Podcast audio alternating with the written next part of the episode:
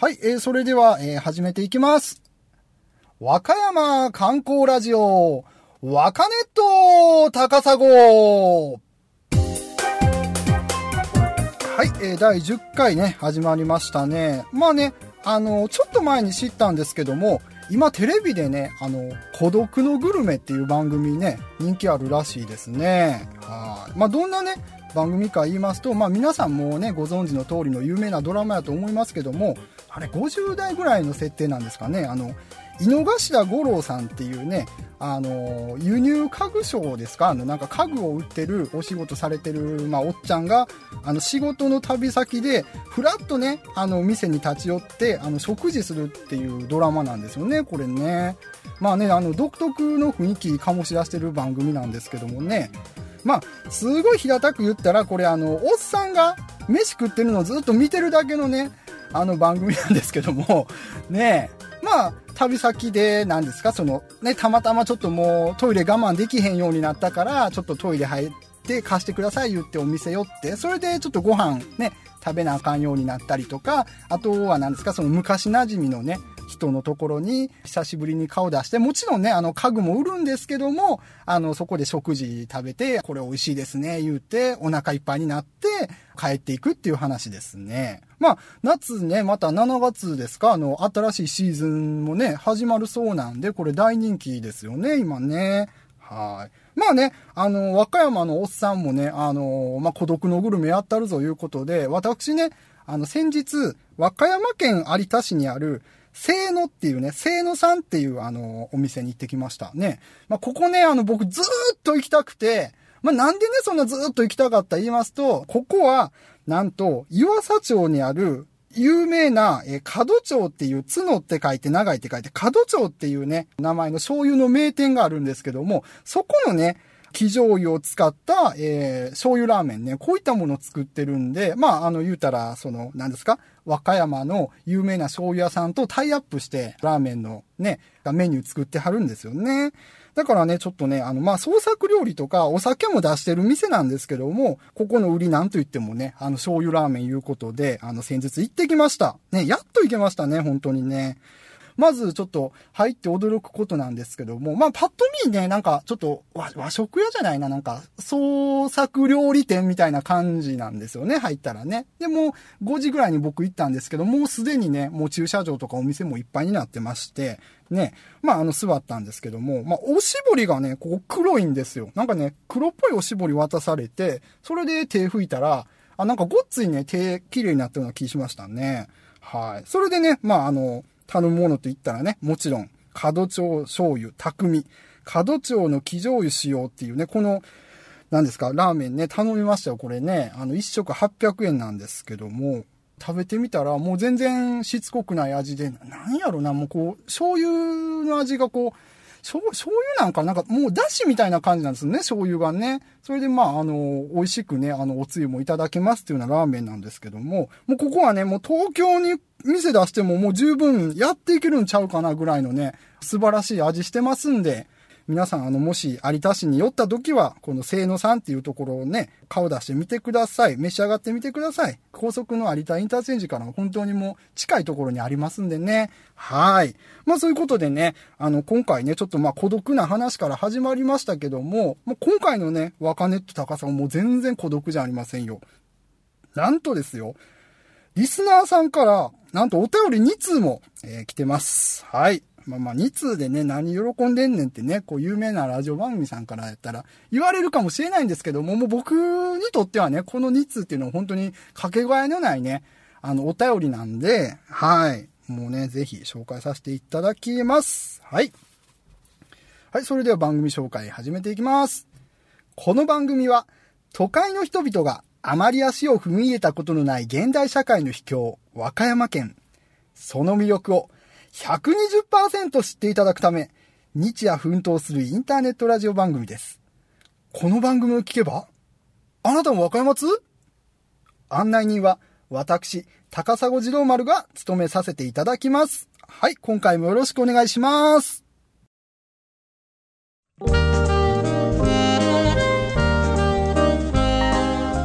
はい、そういうことでですね、もう今回はちょっとあの、和歌山観光スポット情報でしたり、和歌山の一品っていうようなね、コーナーはちょっとお休みさせていただきまして、はい、え、ー、と、リスナーさんからのね、あのー、メールでしたり、お便りっていうのを、えー、紹介させていただきます。はい。はい、まず1通目なんですけども、えーと、こちらはね、ブログのコメント欄のところにあの投稿していただいた、えー、お便りの内容になってます。はい。とミカエルさんってカタカナのお便りですね。はい。はじめまして。あ、はじめまして。はい。結構前に iTunes で見つけてダウンロードしてたのですが、やっと全部聞きましたのでメールしてみます。あ、ありがとうございます。あの、知る人ぞ知る情報なんですけども、実はね、この若ネット高砂っていう番組は iTunes でもあの配信してますんで、ね、あの iPod とかでも実はあの聞くことができる番組になってます。まあね、でも数あまたあるですよ。この iTunes の iPod で聞ける番組の中から若ネット聞いていただいてね、本当にありがとうございますね。はい。はい、じゃあ続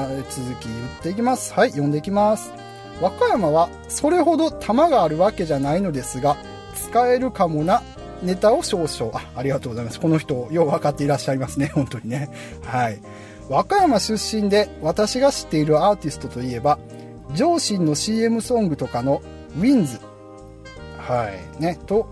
えー、古参のコミックバンドおかげさまブラザーズのボーカルのキンタミーノですねかっこ狭って書いてますね。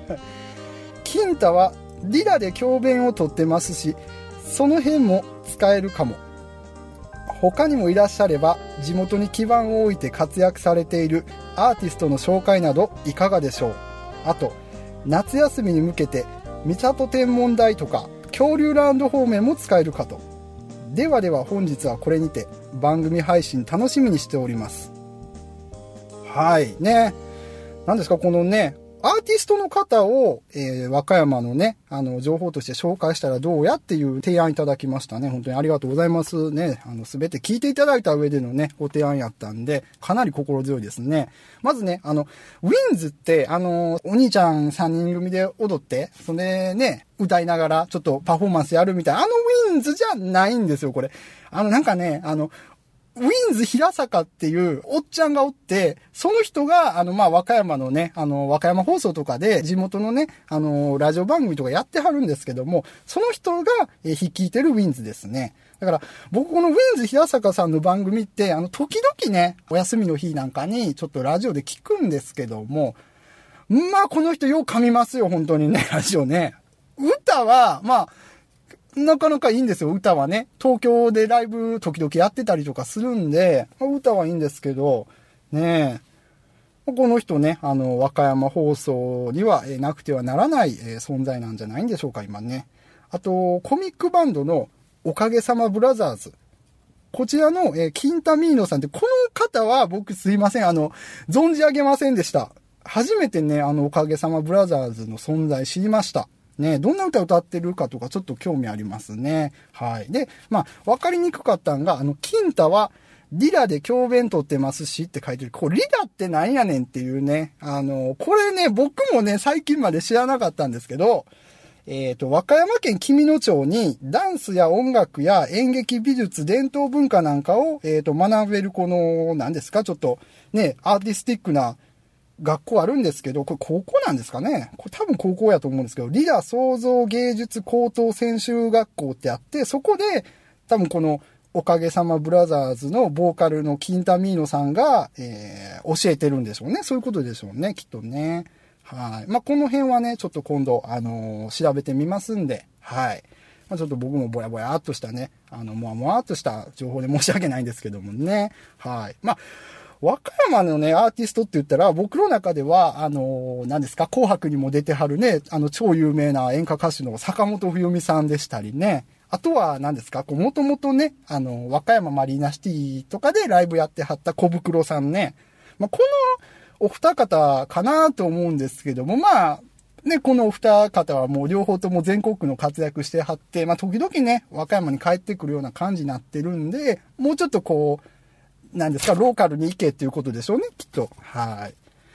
ねえ。まあ、わかりました。じゃあ、ちょっと今度、和歌山のアーティストの紹介、えー、今度調べてやってみますね。はい。あと、和歌山に向けて、三郷天文台とか恐竜ランド方面も使えるかと。もう、こちらのね、あの2箇所を、僕やっぱ子供の頃、あの遊びに行ったことあって、やっぱり、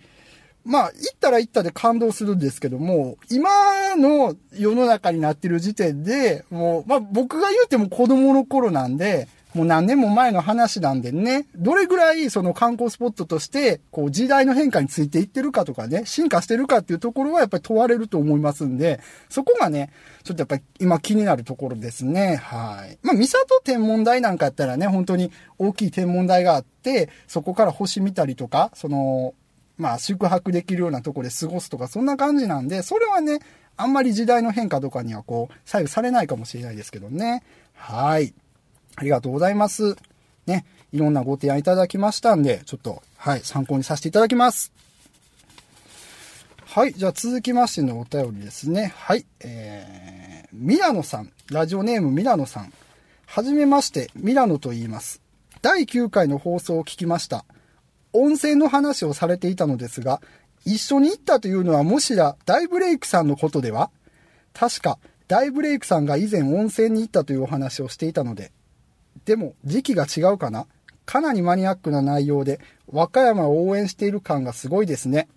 醤油は調べたのですが、一番小さいのでしたら醤油本体と送料が同じくらいかかるというね。かといってちょっと大きめの買おうとしたら2000円近くなるという残念ながら手が出せない状態です。では、次回更新楽しみにしています。それまでは過去の放送を聞きたいと思います。では、ありがとうございますね。まあ、ちょっとね、あの、この醤油の話っていうのは、多分あの、以前にご紹介させていただいた、第9回でご紹介させていただいた、マルシン本家さんの昔ながらの製法で作ったお醤油だと思うんですけども、これ僕もね、一応ちょっと確認したんですよ。どれくらいを求めやすいか、その通販で高いって言うてはったんでね。だったらやっぱり醤油本体で400円台後半で、送料が600円弱ぐらいなんですよね。だから、うん、この方の言うてることも、まあ、本当にその通りなんですよね。本体よりね、送料の方が高いっていうことに、あの、アマゾンの場合はなってました。他のね、通販サイトとかにも多分、そんな感じなんでしょうね、きっとね。はい。もう、でもこれはあれちゃいますか？もうミラノさんね、もうこれ、和歌山来るしかないんちゃいますかね？もうそんな。ね、だって送料かかるわけでしょ？この、ね、県外からだったら。それやったらもうやっぱり、和歌山来ていただいてね、和歌山堪能した上で、醤油も帰りにお買い上げいただくとね、これ素晴らしいね、この和歌山ゴールドプランでね、ちょっと今度、検討してみてください。はい。でね、ちょっとごめんなさい。こちらのね、もう一個なんか、一緒に温泉行った話してた時の、えー、温泉行った相手、大ブレイクさんのことではっていうのが、ごめんなさい。これね、あの、僕のラジオの番組では一切、あの、紹介はしてなかったんですけども、あの、僕のね、ラジオ、なんかネットラジオ仲間っていうんですかね。その人間が大ブレイクです。それで、まあ、大ブレイク本人も、えー、ニコニコ生放送でラジオ番組やってまして、で、まあ、ミラノさんは多分この大ブレイクさんの番組ずっと聞いてはるんでしょうね。大ブレイクさんの番組を聞いて、まあこういうふうに思いはったんでしょうね。はい。ありがとうございますね。いろいろね、あの、和歌山、和歌山応援してる感がすごいですねって、これもう最高の褒め言葉なんでね。だから、正直ね、和歌山愛、和歌山への思いとか和歌山の愛がもっと必要だぞとか、足りへんやんっていうのね、突っ込まれるの承知の上でこの番組やってましたんで、それがそのマニアックな内容で和歌山応援してる感がすごいっていうのはもう僕にとってはね、本当にこの上なく嬉しい言葉だと思ってますんで、思いましたね。はい。えー、まあ、せっかくなんで、えー、ここで、えー、大ブレイクさんの番組を、え紹介していきます。はい。大ブレイクさんね、あの僕の昔からの知り合いなんですけども、はい、えーね、お友達ですね。大ブレイクさんは、えっと、ニコニコ生放送で、日曜日の深夜0時からですね。だから、なんていうんですか、月曜と日曜のあの境目の時間帯ですよね。深夜0時から、ライブレイクっていう番組を放送しています。はい。ど素人である大ブレイクさんが背伸びしてそれっぽい放送をお届けする自己満足的ニコ生ラジオ番組ですということでね、あの、目打って言ってますけども、結構ね、サブカル関係のライブの話やったり、あの、ミュージシャンのね、ライブとか聞きに行った話をもうヘビーにされるんで、もうほんまに現場のね、状況とかをそのままはっきりとね、克明に伝えてくれるんで、これはもうライブのね、あの、楽しみ方とか、あの、すごい勉強になる番組ですね。で、最近ね、なんと、特設サイトっていうんですか、特設サイトじゃないですね。あの、ラジオ番組のサイトがオープンしたんですよ。この、ね、あの、ニコニコ生放送の中にある一つのユーザーさんのページっていうわけじゃなくて、もう本当にね、このラジオ番組のサイトができましたんで、まあ、せっかくなんでね、あの、うちのブログのホームページにも、ちょっとブログのところにもね、リンク貼っときますんで、よろしければね、ちょっとサブカルとか興味あるんでしたら、あの、こちらも聞いてみてください。はい。リスナーさんのね、方がね、これ物知りなんちゃうかな思う時がね、時々あるんですよね。和歌山についてね、あの、知らないことって結構僕も多いなって最近ちょっと痛感させられますんでね、今回ね、あの、お便りくださったミカエルさんなんて和歌山の情報とか、めっちゃ知ってるなとか、僕もちょっとね、あの、知らん情報も半分ぐらい知らん情報やったんで、ね、あの、さっき言ってた、何ですか、その、文化とかね、芸術学べる高校のことだって最近知ったばっかりで、たまたま反応できただけなんで、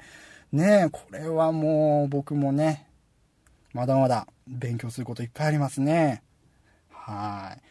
まあ、こんな風にね、番組宛てのご意見ね、どしどし、えー、お待ちしております。僕もね、あの、リスナーさんに鍛えられると思ってますんで、はい。ま、いろいろね、気になったスポットとか、えー、ありましたら、